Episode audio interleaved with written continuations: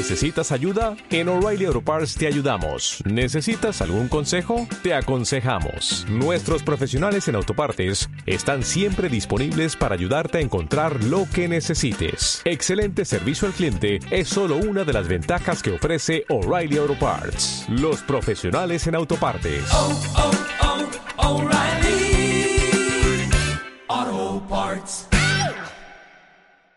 Hola, esto es Prima Pantalla, un podcast sobre libros y series.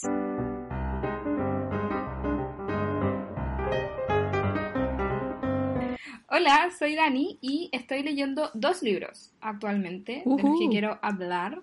Sí, me doy cuenta que eh, como lectora me gusta mucho leer como varios libros al mismo tiempo, como que no... Ah, igual, completamente. Sí, no, no puedo como concentrarme en una sola cosa, como que me cuesta mucho.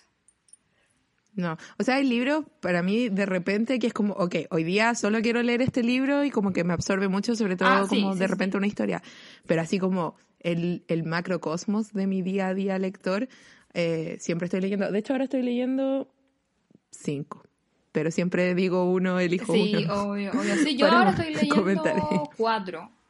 Cuatro, sí, Sí, estoy leyendo cuatro, pero ahora voy a hablar I de feel dos. you. Sí, Excelente. El, el primero que estoy leyendo es, em, se llama Against Death, en contra de la Oh. muerte, 35 ensayos sobre vivir. Y eh, este es un libro que la Roxy lo conoce porque lo compramos juntas, o sea, yo lo compré cuando estábamos juntas en una librería hermosa en Vancouver. Sí, en Vancouver. Sí, pero Ahí encontramos también el de Little Blue Encyclopedia, Ay, sí, también, ay, precioso, precioso. Libro maravilloso que ha sido uno de los mejores libros que he leído este año. Este libro, eh, bueno, como el, el título lo dice, son 35 ensayos de personas que eh, han tenido como situaciones relacionadas como a la muerte, eh, de cualquier tipo como de arista. Hay mucho cáncer acá, muchos ensayos sobre el cáncer, Me claramente. imagino. Ajá, pero también han habido otras cosas que me han gustado. Bueno, hay, hay uno sobre una persona que tiene VIH, hay uno sobre el esposo que había perdido a su esposa y ese ah, me hizo llorar. Hay otro Mm. sobre una pareja que tuvo un, tuvo un accidente, así que igual como que está bien variado, me gusta harto. Y hay unos súper buenos, y hay otros que no son tan buenos, pero... Claro, te iba a Como todo, ¿no? preguntar, eh, sí, eso, pues son distintos autores y también Sí. Son cosas que fueron publicadas en otra parte o fueron como hechas para esta antología. Según tengo entendido, fueron hechas para esta antología. Cool, cool. Sí, sí, sí, sí. Y, y no, no, no cacho, o sea, de hecho la mayoría de, las- de estas personas yo no las cacho porque son como famosas en Canadá o famosas onda en Eso Vancouver. ¿cachai? Onda, ponte tú, la persona que, que, que tuvo VIH eh, era como súper famosa, onda estuvo como la, con la princesa Diana, como esa ola. Yo nunca lo había escuchado, era como un artista plástico, parece. Y, Wow. eh, pero parece que es muy famoso en Canadá. Canadá Así es como que, su propio microcosmos Sí, Brigio. de la vida. Es muy divertido eso. Sí, y de hecho, Pero es- qué es- sí, y es bacán porque eh, hablan como caleta igual de Canadá, pues como fui al hospital de tal lugar, ¿cachai? Y hay varios que son de Vancouver. Qué bacán. Yo quiero leer ese libro. Sí, te lo puedo, te lo puedo prestar cuando termine de leer. Sí, ah, sí, y lo otro es que estaba leyendo y es bacán porque me gusta porque lo estoy leyendo uno en la mañana y uno en la noche, como Oh. para no como sobrecargarme tampoco de tanto y como para asegurarme de que los lea. Así que es lo primero que leo y es lo último que leo en el día. Ay, qué bacán. Me encanta. Sí, y el otro libro que estoy leyendo es, se llama The Speech, el discurso, la historia detrás del sueño de, eh, doc- del doctor Martin Luther King Jr. De Carrie También me acuerdo de ese libro. Sí, este me lo compré, también lo compré cuando estábamos juntas, ahora me, acu- me acuerdo. Ah. Sí, me costó dos dólares en una librería de libros usados, que era bacán. Era bacán, Sí, bacán, era bacán. gigante. Y era hermosa, y era, era la que estaba como más lejos, porque te acordás que era third, Sí, third place. pero esa no es de, libre, de, de libro usado, po. No, pero tiene libro usado. Mm, ¿En serio? Sí. Oh, igual bacán. Me encanta. Me encanta cuando Sí. están mezcladas. Ujú. Sí, o sea, tengo entendido yo que, tiene libro- o sea, que tiene libros usados. Pero whatever, en verdad. Capaz que no. Sí, da lo mismo. eh, Pero eh, eh, fue como, oh, no lo noté, pero bacán. Bueno, em, el- este libro eh, habla obviamente sobre em, el discurso que dio Martin Luther King de I Have a Dream, Tengo un sueño, que es como uno de los discursos más famosos por lo menos ese, esa como la Have a Dream. Del, de la historia, según yo.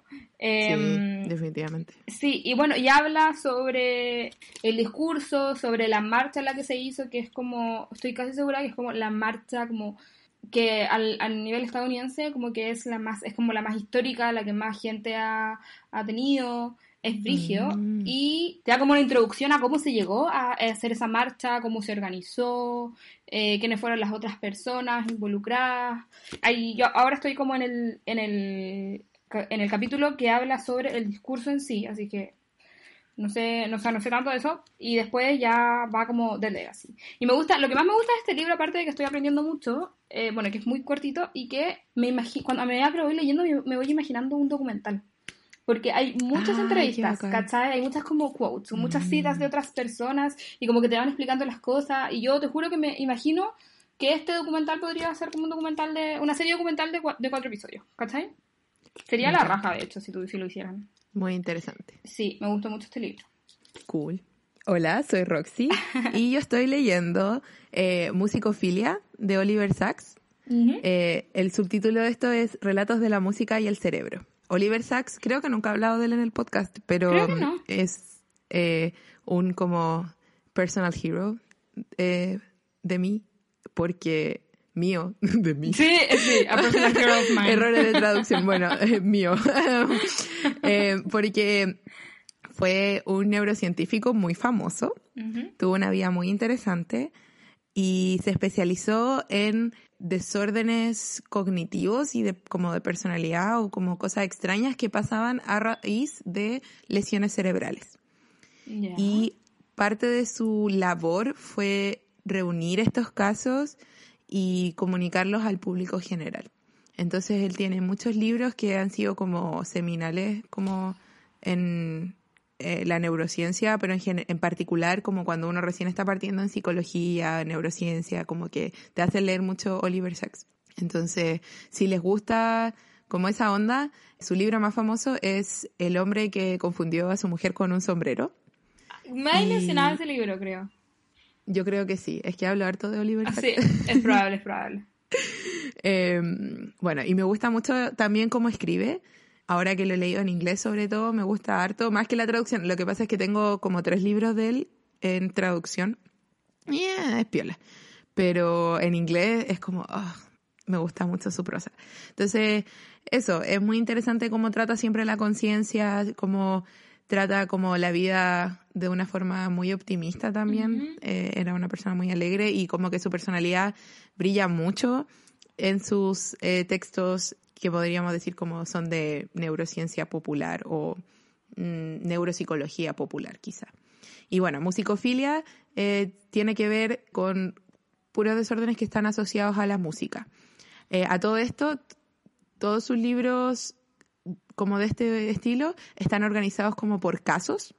Entonces, yo no sabía que eran todos. Yo pensé que era solo como el hombre que confundió a su mujer con un sombrero, pero no, este también. Y eh, el otro que tengo, que es de una voz, también está, mm, está organizado de esa forma. Eh, lo que es interesante, obviamente, si es como tu primer libro en el tema, puede que hayan cosas que no te calcen, no sé, siento que es como para gente que ya está un poquito interesada.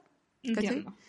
Pero, pero eso, no tiene hartas notas muy interesantes, eh, no es súper denso y los casos son como bien, so- son bastante interesantes. Tiene que ver, por ejemplo, con gente que eh, no escucha la música, como que no, no puede integrar como las notas en un sentido coherente que suene como música. o que pierde esa habilidad del brígido. tiempo. Sí. Entonces son no puros que casos, o sea, existía como eso, como esa... no, hay caleta de cosas que uno nunca Oh sabe que te pueden pasar en el cerebro. Eso es lo terrible de estudiar el cerebro, cuando uno empieza, aunque sea como yo, muy como eh, nivel principiante, Claro. aún así, como que todas las cosas que te pueden pasar y que pueden salir mal en tu cerebro es aterrador. No, no estoy en shock, como brígido igual. Sí. Eh, hay otras que al revés. Por ejemplo, hay gente que tiene afasia, que es un desorden donde no pueden como responder y formar eh, vocabulario y hablar bien, pero usualmente entienden. eh, todo. Hay distintos tipos, pero ha- hay uno donde entienden todos, pero no pueden como comunicarse. Y cómo la música eh, les ha llevado como a poder eh, comunicarse o pueden cantar a pesar de no poder como hablar y como eso se ha ocupado como terapia. Entonces hay como un sinnúmero de desórdenes eh, y en este libro en particular están asociados todos a la música. Ujú. Y eso, así que recomiendo mucho a Oliver Sacks. Hace poco sacó un libro de, o sea, bueno, no, ya falleció, pero hubo un libro que estaba como terminando de editar, que creo que se llama como el, En el río de la conciencia.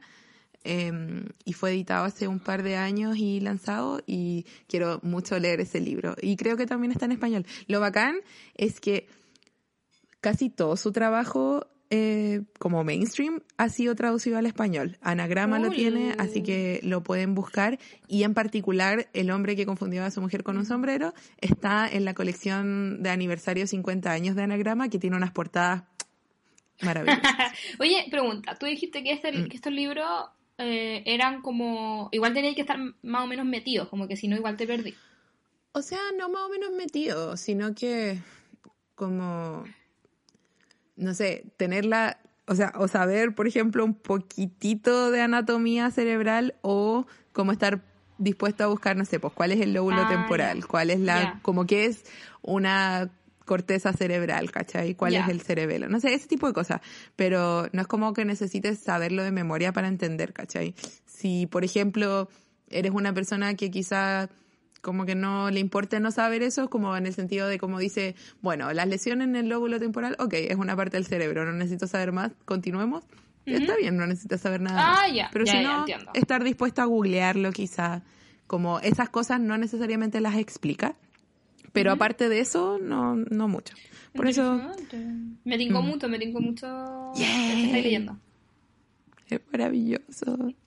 Pero el otro, el, el otro, el de mm, eh, el hombre que confundió a su mujer con un sombrero, también es como em, tiene casos súper interesantes. Lo que pasa es que es como menos enfocado quizá, o como es como más general Claro, de cosas de la memoria, la personalidad, etcétera. Mm. Pero eso, Pero igual entretenido. recomendadísimo. Sí, son todos entretenidos. Todos. Eh, hoy, te juro que ahora sí ya no sé cómo... Transicional sí no tiene nada que ver con lo que vamos a hablar hoy día. Así que vamos nomás. ¿De qué vamos a hablar hoy día, Dani? Hoy día vamos a hablar de eh, un libro que leímos hace mucho tiempo, por lo menos yo lo leí el- la vez que yo grabamos originalmente este cosa. Sí, este también es un capítulo perdido. Sí, eh, ah, ah, cada vez que me acuerdo de eso, como Bueno, pasan qué cosas, pasan qué cosas. Sí, está bien. Y Em, además yo debo decir que este es el único libro de todos los que, o serie, de todos los que, como capítulos perdidos, que me alegro de haber dejado pasar tanto tiempo. Y después vamos a, ver por qué. Así que eso. Chan, chan, chan. bueno, vamos a hablar, de como vieron en el título de El Guardián en el Centeno, de eh, J.D. Salinger, Ujú. ¿cierto? Sí, aquí lo tengo. J.D. Salinger, que eh, he cachado que es un libro como que divide mucho a la gente. Como que hay gente que lo Oh. odia mucho o lo ama mucho. Hoy yo nunca he conocido a alguien que lo odie. Dije, oh, yo... Pero Mm. tiene sentido igual. Sí, O sea, sí. No sé, en verdad. Es que, lo, que no según lo que leí en internet en todo caso, yo no conozco a nadie. Eh, que ya leyó este Mm. libro. O sea, yo personalmente tampoco, como que es como cuando uno dice, oye, oye, alguien me dijo así como en el podcast. claro, o, claro. en, en Instagram o Bookstagram. Em, Sí, es verdad. Oye, mis amigos Pero- la otra vez dijeron y es como, "Ah, lo escuchaste en un podcast. asúmelo". sí, ese meme. Me encanta. Eh, bueno, sí. em, sí, yo obviamente lo leí en internet que era como. porque Pero se- principalmente porque es un libro que acá en Estados Unidos hacen que leerlo en, en el colegio.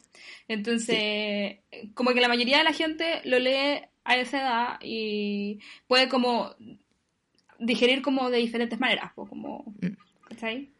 Sí, es que este libro es un, técnicamente, un libro juvenil. Sí. Antes de que existiera como la categoría juvenil que pelamos harto tiempo siempre, pero que vamos a leer un libro juvenil se viene, así que Mm. bueno, otro más porque este también es juvenil. Pero es un libro que J.D. Salinger como escribió pensando en la juventud porque no me sé muy bien toda su biografía, pero J.D. Salinger era como medio así rebelde sin causa, itinerante, ¿cachai? Entonces como que tiene una historia bien loca, entonces escribió este libro así como pensando como en lectores como él Claro. en su juventud, ¿cachai? Y mm, eh, fue un libro que irónicamente fue prohibido en los colegios un tiempo. ¿De verdad? Porque sí, porque se consideraba como inmoral igual. Y ahora se enseña en los colegios, eh, claro, en Estados Unidos, como un libro esencial. Y en verdad, yo creo que es un buen libro para leer en el colegio, si es que estuviera bien enseñado. Siempre he tenido problemas con cómo se enseña la literatura en el colegio. Pero es un buen libro porque es un juvenil y Ujú. es un libro que puedo ver como las, las apreciaciones cambiando a lo largo del, del como tiempo o cuando Ujú. a, la- a medida que uno crece, ¿cachai? Claro. Y bueno, eh, el libro se trata de Holden Caulfield, que es un adolescente que vive en un internado que nunca se nombra y em, lo echan o él se escapa, pero el No. punto es que se va a Nueva York. Sí, lo echan porque como que, no sé, reprobó todo, ¿cachai? Como que ya... Ah, verdad. y sí. por eso se, se escapa, como que no quiere ver a su papá, no quiere como Mm, enfrentar la realidad. Eso. Y está narrado en eh, primera persona y eh, se va a Nueva York y ahí vive como muchas aventuras. eh, y eso. Y como personaje, lo interesante es que Holden es como un bastante apático, también porque claramente ha sido abandonado por sus padres. es un como típico niño no me acuerdo si es como niño rico, pero está en un internado. Y Se- según yo sí, como que Sí, te, te- ¿no te da esa sensación. No sé si en algún momento Mm. lo explicitan, porque este libro está narrado por el por Holden y, Mm. y como, como por un niño de 16 años que no sabe muchas cosas, o no sé si 16, 17, pero como por esa edad, Mm. que no sabe muchas cosas y no te dice todo, obviamente, como que tú tampoco sabes Claro. toda su vida, porque es, es que una cosa que, que yo como que aprecio mucho del libro que es como eh, muy es como muy real su voz Sí, es como un niño es, es totalmente es auténtica. es un niño muy como eh, como que ya voy a hacer esto pero en verdad pero como que quiere ser cool pero no lo es pero como que está muy consciente de sí mismo y, y como un adolescente muy adolescente Sí, es cierto. Así que, ¿qué te pareció el libro? Aunque ya has dado como a entender un poquito, pero igual. Sí, no, yo quiero especificar una cosa, que, em, que va a dar como luces de lo que me pareció el libro. Eh, ahora ya, después de haberlo leído hace mucho tiempo. Em, yo quería le- releer este libro y quería como, así como, porque yo me esfuerzo por este podcast, le quiero dar todo mi tiempo a este podcast, así que bueno, leer este libro de nuevo, porque em, hay cosas como que ya se me hayan olvidado, etcétera, y porque obviamente quería tenerlas más frescas. Y empecé a leerlo y no pude seguir leyendo este libro. No sé, no, no, o sea, sigo como manteniendo, por ejemplo, cuando yo me acuerdo de este libro, me acuerdo como con cariño, ¿cachai? Y me acuerdo que es bueno, como que en mi mente sigue siendo como un buen libro, pero como que me acordaba de lo antipático, lo apático que era Hogan, y como que no quería, no, no sé si no estaba en el lugar Mm. mental, o como que no quería leer de nuevo a este gallo, ¿cachai? Sobre todo ya habiéndolo leído. Ya. Eh, Lo entiendo, lo entiendo porque Holden está chato de todo, está en una edad que en verdad es... O sea, no sé, yo como thinking back, como que la, la, el espíritu de Holden, si yo lo hubiese leído como a esa edad, para mí hubiese sido como, me siento exactamente como... Un héroe, así. Claro. Eh, ¿Qué me pasó con harto, hartos em, libros como súper masculinos, así, que después me di cuenta así como, oye, estos son puros hombres hablando de su experiencia. Pero, pero igual como que el sentimiento de, ugh, ugh, ugh. Sí, estar con la vida, que nadie te entiende, como que no... Sí, como que Sí. ese sentimiento de como ser único en el mundo y que estáis solo y que como que no tenéis nada que hacer y... Exacto. Pero entiendo por qué como en medio de una pandemia, como que especialmente es como, oh, qué paja leer eso, como que es como igual deprimente en muchos sentidos y como chat, chateante, como que lo entiendo. Yo no lo pude releer porque no lo tengo acá. Pero bueno. Eh, yo tengo muchas ganas de releerlo. Yo lo hubiese releído porque mm. me pasa que siento que el impacto que tuvo, como que en, inmediatamente después de que lo terminé, me pasó lo mismo que a ti. Así como, oh, igual chata de la voz. Pero entre más lo pienso, y además como el pequeño plot twist que tiene, como que más lo encuentro como brillante, ¿cachai? Como que no, no creo que sea como el mejor libro de la historia, em, pero creo que es como un juvenil bien hecho, ¿cachai? Es como que retrata la experiencia bien, está bacán escrito, o sea, se, se toma la como esta voz y la hace completamente genuina y además, aún así, como que te deja ver eh, como la realidad afuera de Holden, ¿cachai? Como que tú ves lo que piensa él y ves cómo la realidad difiere un poco. Y cuando te enteras del plot twist, como que siento que todavía no he superado eso.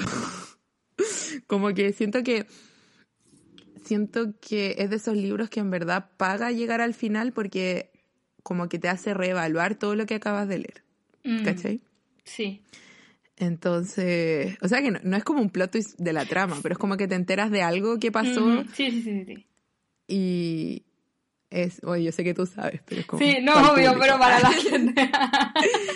Entonces, eso, yo creo que. sí. Mm. Sí, sí, no, yo me acuerdo que, eh, sí, es, como para especificarlo el plot twist, eh, este libro es un libro que yo cuando lo pienso, lo pienso como un libro que no tiene mucha trama, no tiene como una trama muy definida, no es como, es como lo que le pasa a Holden. ¿Cachai? Es como mucho más sobre Holden que sobre cualquier cosa. ¿Cachai? Por eso, como que cualquier plot twist que pueda haber nunca va a ser como un plot twist tan así como, oh my god. Mm. ¿Cachai? Me voló la mente. Mm. Em, porque el libro es sobre un adolescente. Que, que, al final eso es como lo que más claro como lo como el, como el adolescente como el adolescente ve el mundo y como el mundo es, entre comillas realmente ¿cachai? Mm. sí pero también es hay cosas que obviamente están de cierta forma exageradas y todo pero también hay cosas que son reales como por ejemplo la soledad de Holden o sea Holden sí, obvio en verdad tiene como pocos amigos y con los amigos que tiene tiene relaciones súper tensas y súper extrañas y bueno, también eh, sus padres están completamente ausentes, ¿cachai? Claramente es una persona inteligente y le gusta mucho leer, pero le va mal en el colegio. Eh, y esos son como usualmente signos que tienen que ver con el abandono. Entonces, eh, tiene que ver un poco, también retrata, al ponerlo en Nueva York, uno ve como su intención de conectar con el resto, como que conoce a una joven que es un poco mayor que ella, ya es como una adulta, pero es como una adulta joven. Sí, es como un par de años mayor, según yo. Claro. Em, entonces, y de hecho él se hace pasar como porque es mayor. Y, y, tiene que como arreglárselas por sí mismo y es como loco pensar que eh, en cualquier circunstancia como que un adolescente puede como mandarse a cambiar y hay días en que no lo pillan y como que los papás ni allí. Mm. Entonces, igual tiene que ver con eso. Eh, insisto, sí, la voz, sobre todo, siento que hoy en día es como que hay razones para como poner el ojo en blanco y decir, oh, qué paja. Pero al mismo tiempo, me gusta como ese sentido de conexión, porque siento que pasa mucho últimamente que uno busca solo reflejarse en los libros, y es bacán cuando pasa eso, obviamente, o en la miria, como ver a gente como uno mismo. Y es bacán en cierto sentido, especialmente si por a veces motivo no te has visto reflejado en la Miria por mucho tiempo.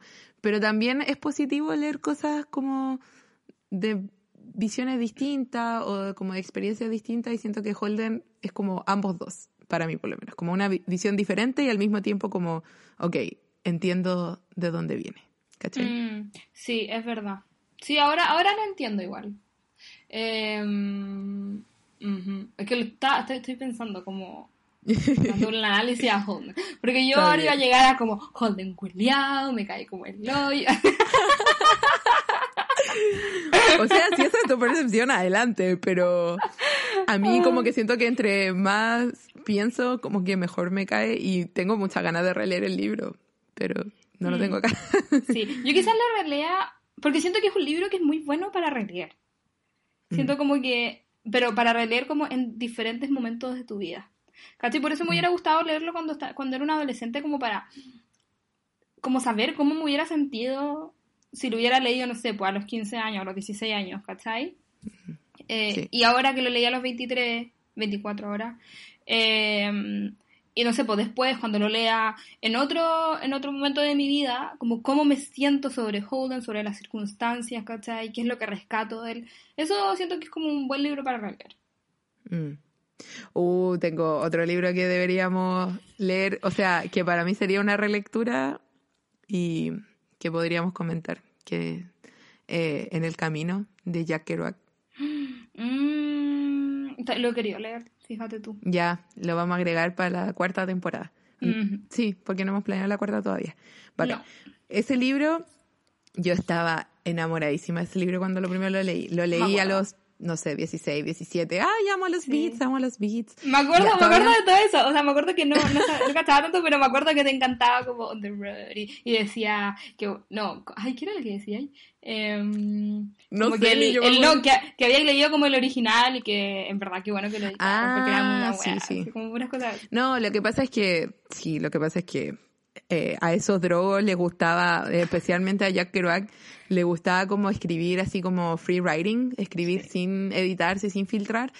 Y claramente la literatura, aunque traten de hacer que no, la literatura es mejor editada. En general el arte es mejor editado. Como que es bueno dejar fluir y todo el momento, pero para la posteridad a mí me gusta la edición y me gusta la buena edición.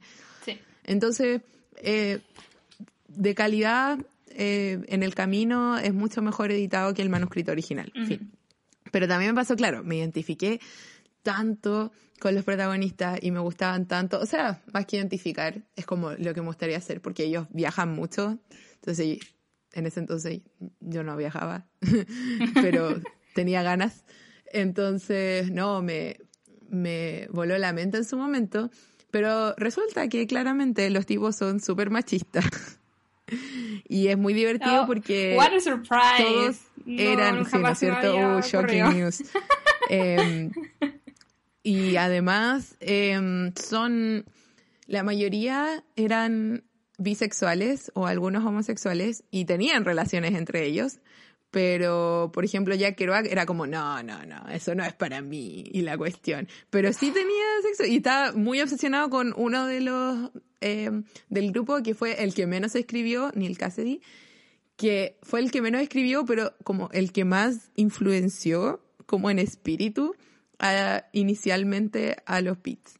Y después eh, Allen Ginsberg, que fue como el el que como que lo llevó a un nivel más intelectual, etcétera. Bueno, eso es para e- ese capítulo. El punto de eso, de toda esta historia de, de, de Fario, fue que ese fue un libro que yo leí primero de adolescente, a la edad que me gustaría haber leído El Guardián del Centeno, que después leí de nuevo como a los veintitantos, que ya obviamente no era, no es como, oh, adultez, pero... Ujú. Pero era otra eh, etapa de ya la vida. sobre todo sí y con nociones también como del feminismo y como a- Ujú. todavía me sigue interesando mucho la generación beat pero ahora como que busco como las mujeres de la generación beat y Claro. como empezar a cachar porque también hay lo que pasa es que no son tan famosas y un libro que me compré mm, eh, hace poco fue eh, se llama como off the road así como fuera del camino y es la memoria de eh,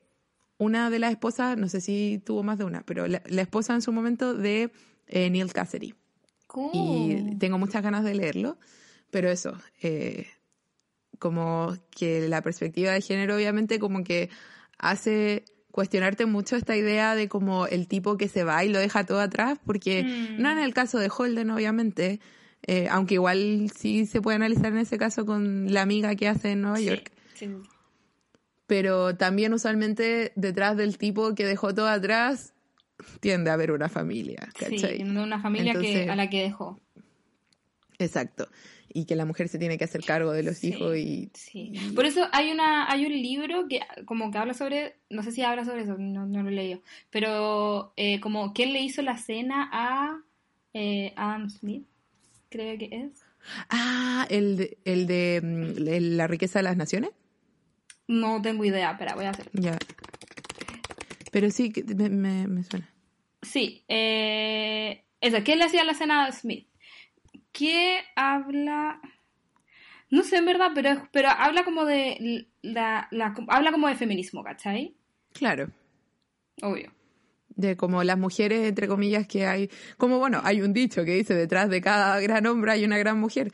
Y Oh, obviamente claro. es un dicho que ahora está mal visto, pero en el sentido feminista es real.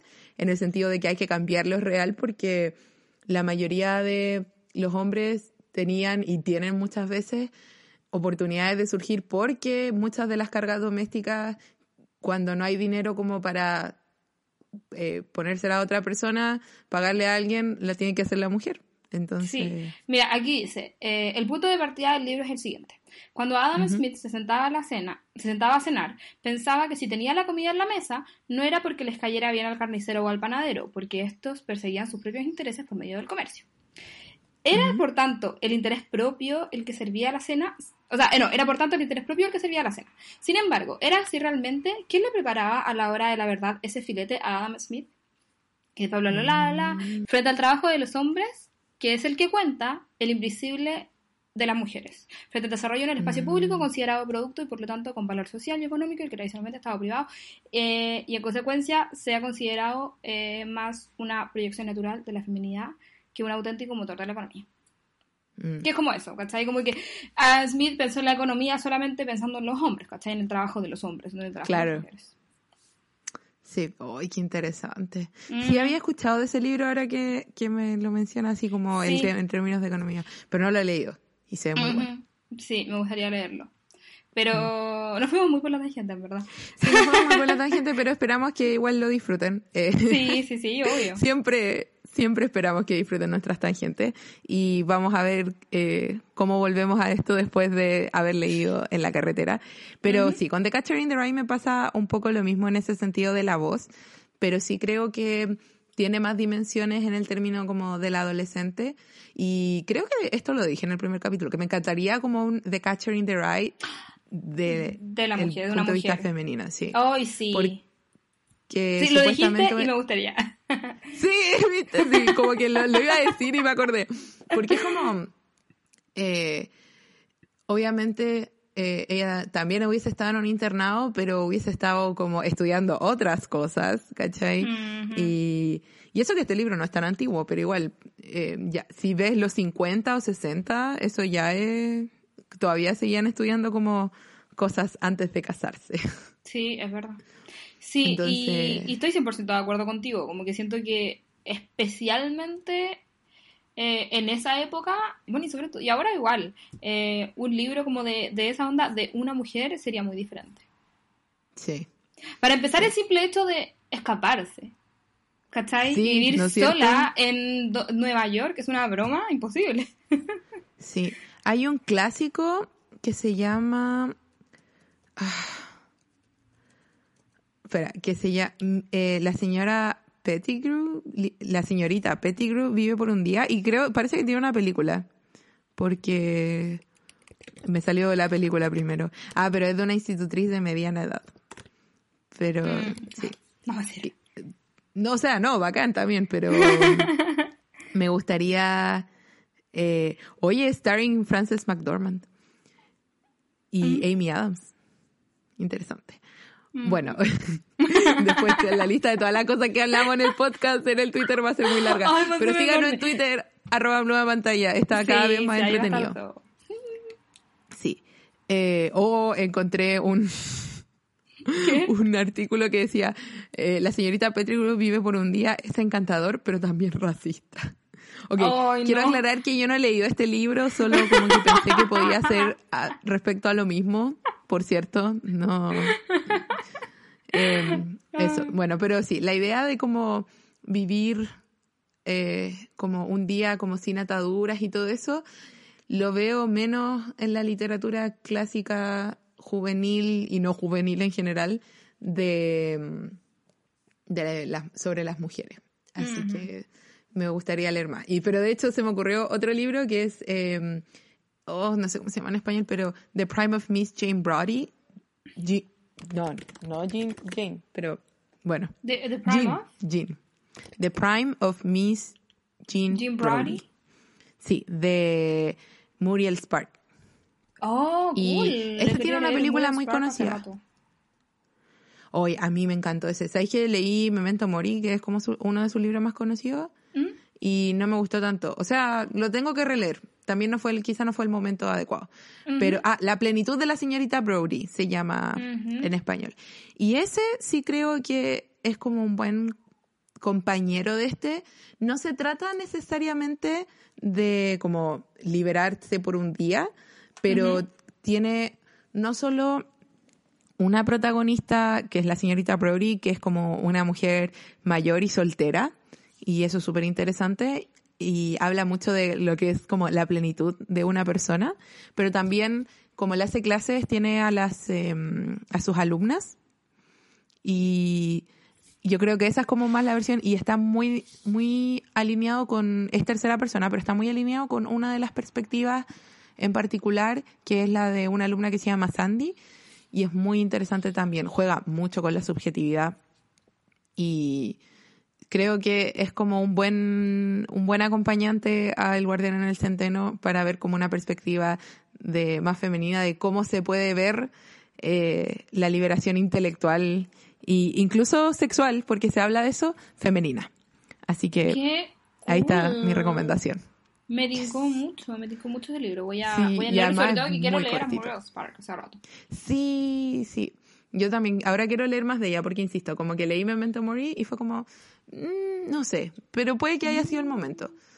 Así que lo voy a releer, pero con este quedé así como, necesito leer más de ella. Tan, tan. Así que eso. Y además es escocesa y uno no tiende a leer mucho eh, autores escoceses porque como que todos se agrupan en este como umbrella term de británicos, pero británicos Sí, usualmente es sí. Guau, No lo había pensado, pero en verdad seguramente, seguramente. Sí. Así que es como si a los autores canadienses como que les dijeran así como son gringos. Tan, sobre todo porque más encima los escoceses con los ingleses. mm, mm, mm, Pero ya más o menos no. Me acordé del meme de Willy. ¿Cuál? No te- de como eh, no se llevan bien como los escoceses con eh, como los irlandeses con los escoceses o los Ah, ingleses verdad, con los verdad. escoceses o los escoceses con otros con escoceses. Malditos escoceses arruinaron Escocia Oye, eso, eso es muy parecido a Chile por si acaso, solo quiero decirlo. qué real.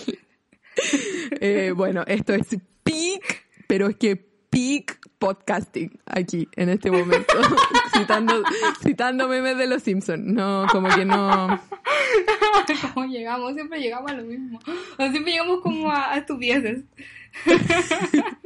Sí, pero oye, lo estamos logrando porque la otra vez nos recomendaron a alguien en, en Bookstagram. ¿Te acuerdas, ¿De ¿Te verdad? acuerdas de la mención? Sí, a mí, yo me enteré porque nos pusieron em, nos pusieron Ah. en la mención en la historia. ¿No? ¿No, ¿no recomendaste tú? Oh, Pero es para que la gente oh. nos conozca, porque en verdad Sí, está bien. nosotros estamos haciendo onda- un trabajo demasiado bueno como para que, para que Es la gente verdad. nos escuche tanto. Es verdad. Sí, no, escúchenos, promocionen, no, eso es importante. Como si conocen a gente que le gusta la serie, que es más probable que los libros, tristemente. Sí, Háganos promoción. pero- Y puede que a raíz de nuestro, de nuestros, em, de nuestros podcasts, eh, les den ganas de leer más. Ajá, ajá. Como a una, ponte tú. A mí me pasó Sí, que yo Ah, me, Sí, me reencontré con la lectura gracias a este podcast. ¿viste? Aguante. Así que eso, háganos promoción. me encanta, Mm. me encanta que yo así como, oh, alguien, alguien no se escuchó. Y fue como, la Dani, no importa, está bien. Toda promoción es buena, escúchenos. hay que, Sí. ¿cómo se llama? Hay que moverse. Es que hay que penetrar la, mm, la, como, hay que penetrar como el, ay, ¿cómo se dice? Como la comunidad lectora de Chile. Porque yo Sí, no, yo no, no conozco esa comunidad, yo no soy parte de esa comunidad, no uso con nadie, como que no. Yo en su Entonces- momento, pero ahora ya no. ¿Qué Entonces no cacho nada. Entonces, fue- yo vi, vi eso y dije como, ah, aquí hay un bookstagram chileno que está preguntando por podcast de libros. Por supuesto que lo va a mantener. Excelente, excelente. Así que eso, pasen la voz. Eh, ¿Algo más que decir sobre el guardián en el centeno? ¿Estás preguntando? sí. Ah, eh, no, yo creo que, que... No, yo creo que lo quiero releer. Como que esa Mm. es mi veredicto porque eh, lo traté de leer ahora hace unas semanas y fue como... No puedo soportar a este cabrón chico, eh, no estoy en esta. Pero, eh, como te digo, desde la primera... Desde que... Como... Desde la, claro, desde la primera vez que lo leí, como que todavía le tengo como un cariño, ¿cachai? Todavía siento que es un buen libro. em, como que no quiero que esta vez determine cómo, cómo, cómo Mm. me siento respecto al libro, ¿cachai? Sí. Yo creo que es un libro que todo el mundo debería leer en verdad. Siento que... mm, O siento que hay como dos tipos de personas en el mundo. O les van a... se van a sentir como identificados, aunque sea como en un periodo pasado de sus vidas, si es que Ujú. no son adolescentes o, o ya son como adultos adultos. Em, o van a obtener la perspectiva de una persona completamente distinta a ustedes, lo que también es muy valioso. Está súper bien escrito y es muy sutil. Eso sí, sí, yo no creo que sea el momento para leerlo ahora. Además, a pesar de que es un libro que habla sobre como un paseo, entre comillas, como ir a, eh, a Nueva York y la cuestión, es un libro muy claustrofóbico, porque Mm. Holden está todo el tiempo en su cabeza y como que tiene una visión tan amarga de todo, sobre todo siendo tan joven, que es como un poco triste y un poco estresante y deprimente. Como que no, sí, no es un libro como para leer ahora, ¿cachai? Porque por último, cuando lees como, no sé, literatura de pandemia o distópica, que ahora está muy de moda por estas circunstancias, como que por último tienes como el apretar y soltar. Y en The Catcher in the Rye no tienes eso, ¿cachai? Es como muy, muy, muy metido dentro de la cabeza. Eh, pero sí es un libro como que yo siento que hay que leer en algún punto de la vida, ojalá como tú dijiste, en varios puntos de la vida, pero por último una vez que sea y lleguen al final. No es largo y les juro que el final hace que valga la pena. Eh, y eso, y especialmente porque al final como que se vuelve aparente desde qué punto de vista está narrado, siendo primera persona, pero como cuál es un poco la situación, un poquito. Entonces, como que deja abierta esa puerta y eso también es, es bacán. Mm. Eso. Sí, sí. Eh, recomendado. eh, sí, para que lo lean, para que lo lean. Exacto. Sí. Sí. Así que Así que, hemos llegado al final de este capítulo. Sí. Nuevamente. Em, la próxima semana vamos a reseñar Godless. Godless, una serie eh, de, eh, del... ¿Cómo se dice? Medio, medio Viejo este. viejo este, del viejo este de Netflix, que también es parte de nuestros capítulos perdidos, como siempre. Eh, pero que pronto se Quedan dos más y vamos a terminar con los capítulos perdidos. Sí, sí. em, así que Pero es bacán eso- porque ofrecemos perspectiva. Eh, Sí, igual es distinto bueno, hablar de algo que acabas de leer. Me pasó ahora con este libro. Eh, así que eso, síganos en Twitter, arroba pluma pantalla, en Instagram, arroba pluma pantalla también. Estamos subiendo cosas muy entretenidas. Eh, coméntenos, háblenos, Sí. eh, háganos promoción, todo. Todo, Sí, todo. Estamos todo- aquí para todo suma. ustedes. Nosotros Yes. amamos hacer este podcast, así que siempre vamos a estar presentes. Sí. Y eh, eso yo creo que es todo, ¿no? Eso es todo. Nos escuchamos. Nos escuchamos, bye.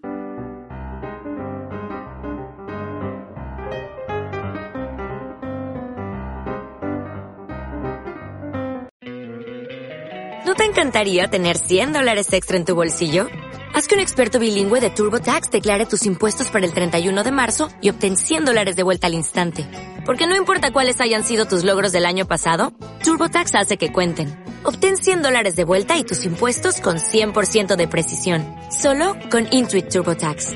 Debes declarar para el 31 de marzo. Crédito solo aplicable al costo de la presentación federal con TurboTax Full Service. Oferta sujeta a cambios o cancelación en cualquier momento.